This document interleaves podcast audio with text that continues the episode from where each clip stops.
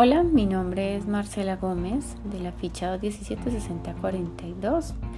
Eh, la actividad de aprendizaje es la 6, evidencia 6, referente a transporte y seguros em, de mercancías en el ámbito internacional. ¿sí?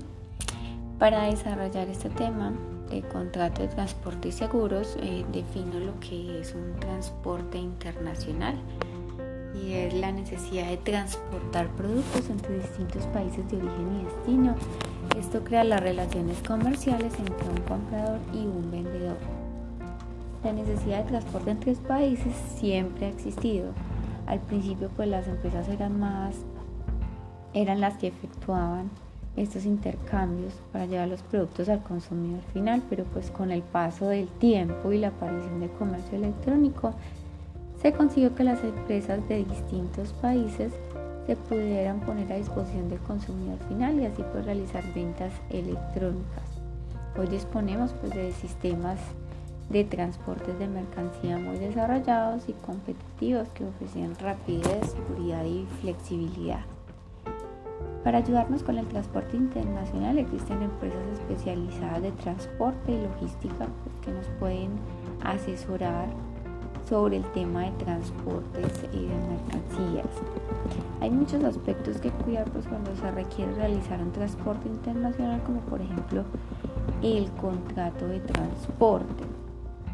Eh, este eh, es un documento en el cual una parte, o sea, el porteador, se obliga frente a la otra, que es el cargador el remitente, por un precio acordado a trasladar o transportar de un lugar a otro de un, de un país a otro, en el caso del transporte internacional, una mercancía, ponerla a disposición del destinatario en el lugar y en las condiciones pactadas por ambas partes. El transporte es uno de los principales eslabones de la cadena logística, es el que determina cómo y cuándo se recibirán los productos en manos de los compradores. Debido a esto, la contratación del transporte adquiere así un papel trascendental en la operación internacional. Antes de iniciar este proceso es necesario tener claro si el término de la venta, o sea, los INCOTER negociados eh, previamente, incluyen el transporte internacional. Estos INCOTER permiten establecer responsabilidades y obligaciones de las partes, como el punto de entrega de la carga, una vez se define los 5 TER y el modo de transporte que se va a utilizar para llevar la mercancía a manos del comprador, el responsable de la contratación del transporte debe cotizar los precios. Al cotizarlos no se puede esperar encontrar condiciones fijas, ya que el mercado de transporte es muy variable y por la alta competencia de esta actividad en el ámbito mundial se pueden encontrar algunas diferencias en cuanto a servicios y costos. El éxito de una negociación de flete radica en el conocimiento previo de las tarifas referenciales para el mercado internacional, de tal manera que en el momento de establecer contrato con la agencia de transporte, quien contrate el servicio tenga algún parámetro pues, de comparación. Una buena negociación de fletes se puede traducir en mejores oportunidades pues, para exportar e importar un producto. Hay que tener en cuenta que antes de iniciarla es necesario determinar qué posición adoptará la compañía y cuál es su prioridad. Eh, después, durante las conversaciones, algunas de las variables que se deben manejar son las condiciones y características de la carga, las cantidades de los envíos, los modos de transporte. Eh, es importante aclarar el tipo de producto, si es perecedero o no, el peso y los cuidados que requiere. También determinar cuántas unidades se despacharán y para cuándo. En lo referente al modo de transporte es necesario definir cuál es el requerido para la carga, si es aéreo, marítimo o terrestre. Otras variables que se deben considerar pues al momento de negociar los fletes son volumen, que es la cantidad de los pallets o contenedores y frecuencia con la que se enviarán. El tiempo de tránsito, o sea, el periodo que demora la mercancía en llegar a su trayecto final. La disponibilidad de los cupos, que es el espacio área en la que se dispone en el avión, camión o el buque para la carga. El itinerario, que es la descripción de las ciudades y las paradas en las que está permitido recoger o dejar pasajeros o encomiendas en un viaje internacional.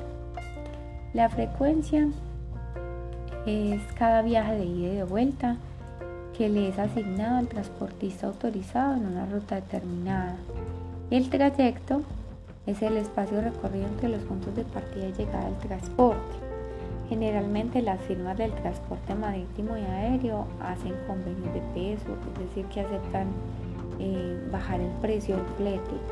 Si se incrementa el volumen pues, de, de, la mercancía para enviar, pues esto es previamente pactado y negociado. Al mismo tiempo, algunas sociedades aumentan las tarifas en temporada alta, aunque abren nuevas frecuencias, pues es conveniente que la, empresa averigüe exactamente qué empresas tienen otras estas prácticas u otras, pues estas circunstancias inciden en los costos de los mismos productos al final, ¿cierto? De los fletes.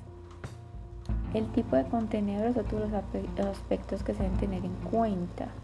Eh, en este sentido es importante definir cuántos se requieren, si se necesitan de 20 o 40 pies, conocer las dimensiones y el peso eh, para garantizar que no se presenten excedentes o sobrantes de carga.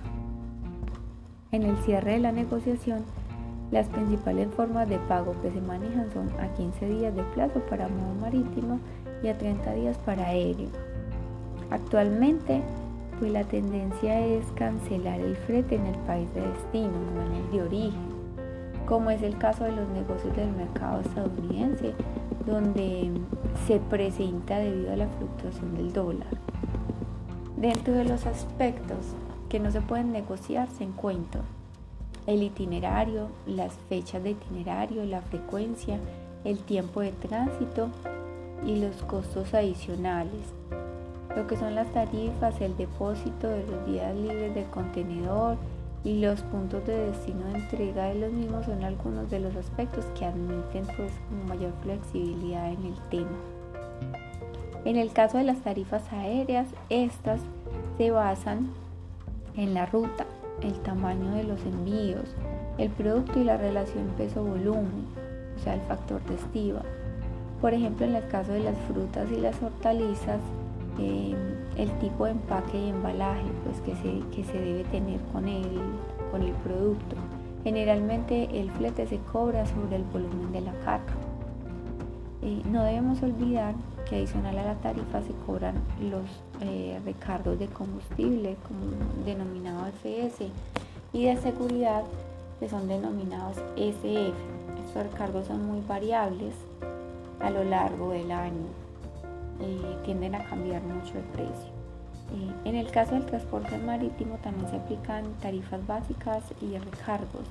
Los principales son el factor de ajuste de los precios de combustible denominado como BAF, uso de chasis utilizado para la movilización de contenedores denominado como CUC, costo de manipulación en el terminal de contenedores denominado como THC y el recargo por el club del cruce del Canal de Panamá.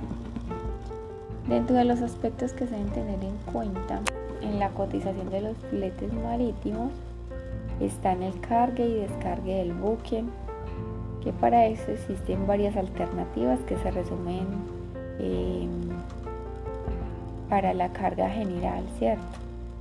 Em, la contratación del transporte internacional se hace a través de agentes de carga o agentes marítimos y para su selección deben tenerse en cuenta aspectos como referencias de otros usuarios, cubrimiento con oficinas propias o representantes en el exterior, volumen de ventas y estabilidad financiera, especialidad en las operaciones internacionales, sistemas de información y seguimiento de carga y otro que me acuerdo yo aquí eh, en, las, en las grabaciones del profe Gilbert, cuando hablábamos con Belki sobre que teníamos que estar pendientes y mirar y analizar el mantenimiento de buques, de aviones, Eh, eso evita muchas veces que, o, permite más bien que podamos mirar a futuro, que no vaya a haber un, hundimiento de un buque o, o, una pérdida de mercancía. O sea, hay cosas que no podemos, que no podemos controlar, ¿cierto? Pero el hecho de nosotros mirar y analizar primero eh, el mantenimiento, el trato de, este tipo de, medios de transporte es un, aliciente, es un punto de referencia para nosotros saber el trato y, de pronto evitar unas pérdidas a, mayor, mayor costo, con mayor, eh, ¿qué dijera yo? Eh, que nosotros podamos prever que de pronto eso pueda pasar, ¿sí? Por la forma, y la tecnología que utilizan, cómo están de actualizados, eh, el, mantenimiento que les, eh, les realizan. El contrato de compraventa internacional pues es cada vez más común, eh, ya que la compraventa internacional se ha convertido en un habitual de las empresas.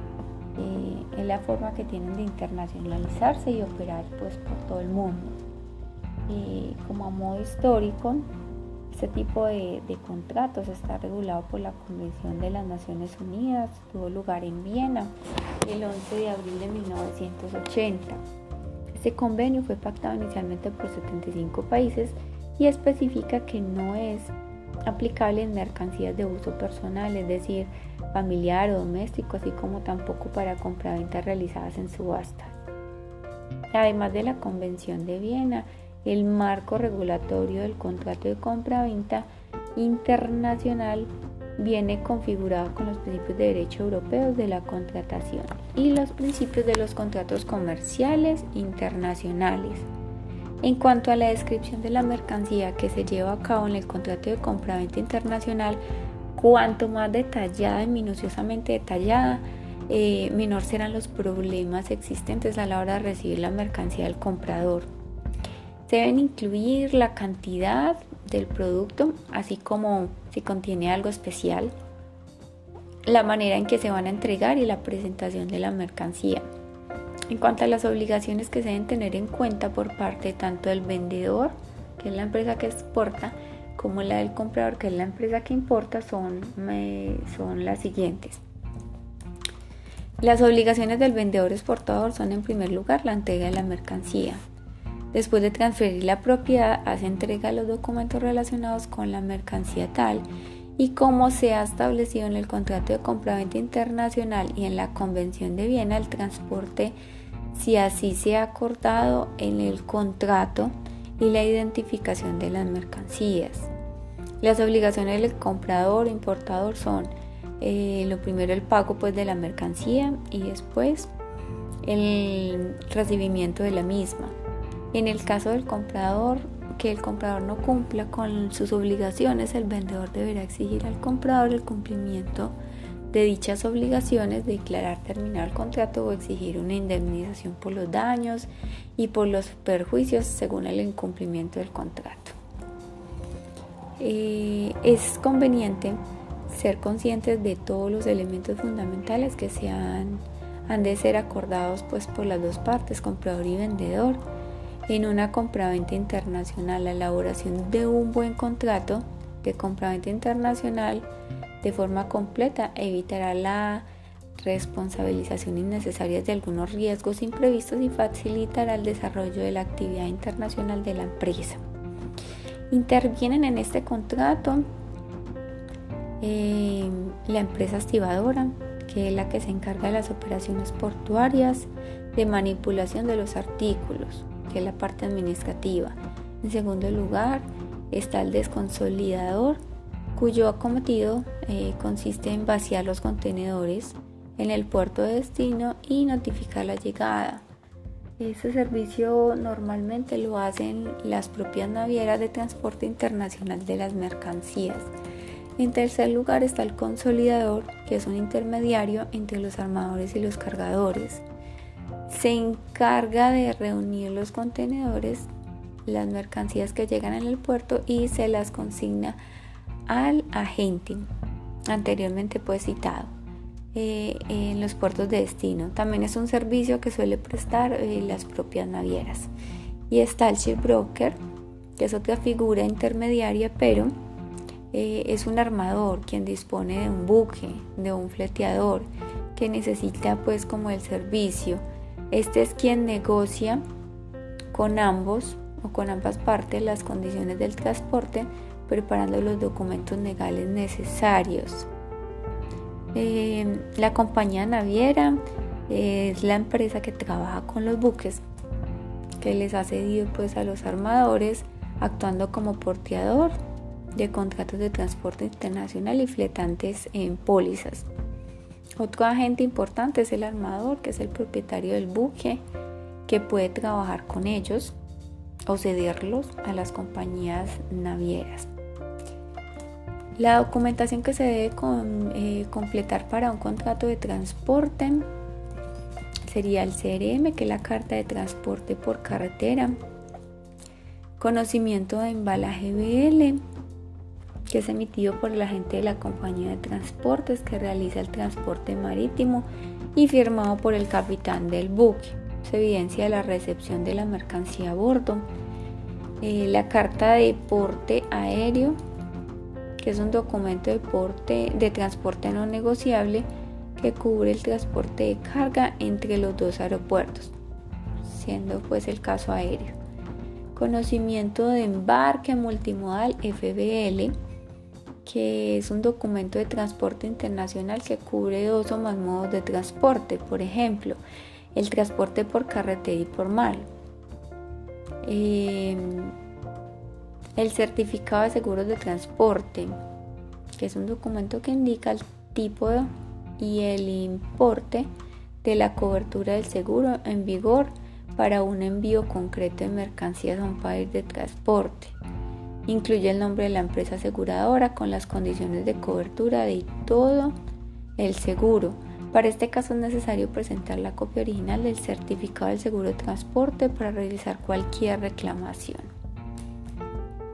Eh, también la factura comercial internacional, que en este documento administrativo contiene toda la información de la venta internacional. Se detalla el concepto, la cantidad, los productos vendidos, las condiciones y entidad de pago, los impuestos, eh, gastos que genere la venta, eh,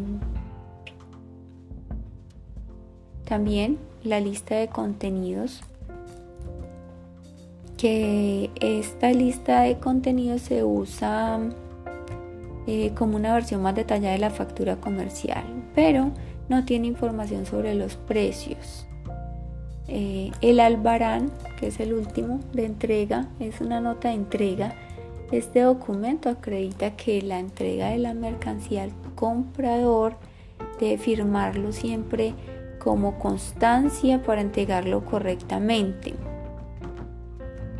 Eh, entre los documentos de transporte internacional, la nota de entrega tiene una doble función para el exportador, justifica la salida de los productos de su almacén y acredita la entrega de los mismos al importador, por lo que es importante que, es que le pida al transportista eh, una copia que ha firmado pues al importador. Intervienen y aplican en los Inconter y en los seguros, entonces a, eh, modo de Conter eh, interviene el comprador y el vendedor. Se rigen por normas internacionales para la negociación. Las dos partes se aseguran de que cada una de ellas cumplen los derechos y las obligaciones establecidas al respecto. Estos están fijados por la Cámara de Comercio de Mercancías y establecen criterios sobre la entrega de mercancía, la distribución de los gastos, la transmisión de los criterios, los trámites documentales eh, necesarios para la transacción. Los ICONTER eh, que ya hemos visto eh, se definen por términos. Están los E, los F, los C, los D, que en, en, mi caso, pues para el transporte de, de los medicamentos de Colombia a Perú sería el FOB, que es el más manejado de Colombia y Perú para ese tipo de, mercancías y es cuando el vendedor entrega las mercancías a bordo, ¿cierto? Em, para el tema de la, del seguro, las empresas aseguradoras se definen como personas jurídicas prestadoras de servicios que asumen por un tiempo determinado todos o algunos de los riesgos de deterioro, pérdida que pueden incurrir cuando se está transportando una mercancía. Eh, el contrato de seguros, eh, una persona, es, por el cual una persona asegurador toma sobre sí eh, por un tiempo determinado todos algunos de los riesgos de los deterioros de, o pérdida de otra de la mercancía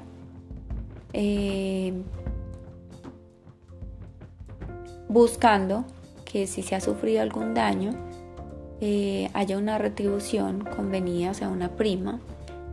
Eh, el seguro es bilateral. Eh, las partes del contrato del seguro es el asegurador, el tomador o asegurado. Los elementos esenciales de este contrato son el asegurador, el asegurado, los intereses asegurados, o sea, los bienes, el riesgo asegurable, o sea, los amparos, la prima, que es el precio del seguro, la obligación condicional del asegurador, y de acuerdo al tipo de seguro se consideran pues elementos diferentes para establecer su valor, como es el caso de la naturaleza de la mercancía, la naturaleza del embalaje, el modo del transporte, el itinerario, la naturaleza de los riesgos, la naturaleza del contrato de compra, o sea, eh, los inconter. Eh, con esta información, con este informe, pues se muestra o se quiere, se pretende mostrar la, la, capacidad de interpretación sobre el tema de estudio que nosotros estamos manejando y pues llevarlo a la práctica por medio de nuestro producto escogido y que hemos venido trabajando desde el comienzo. Eh, esta es toda la información, pues muchas gracias.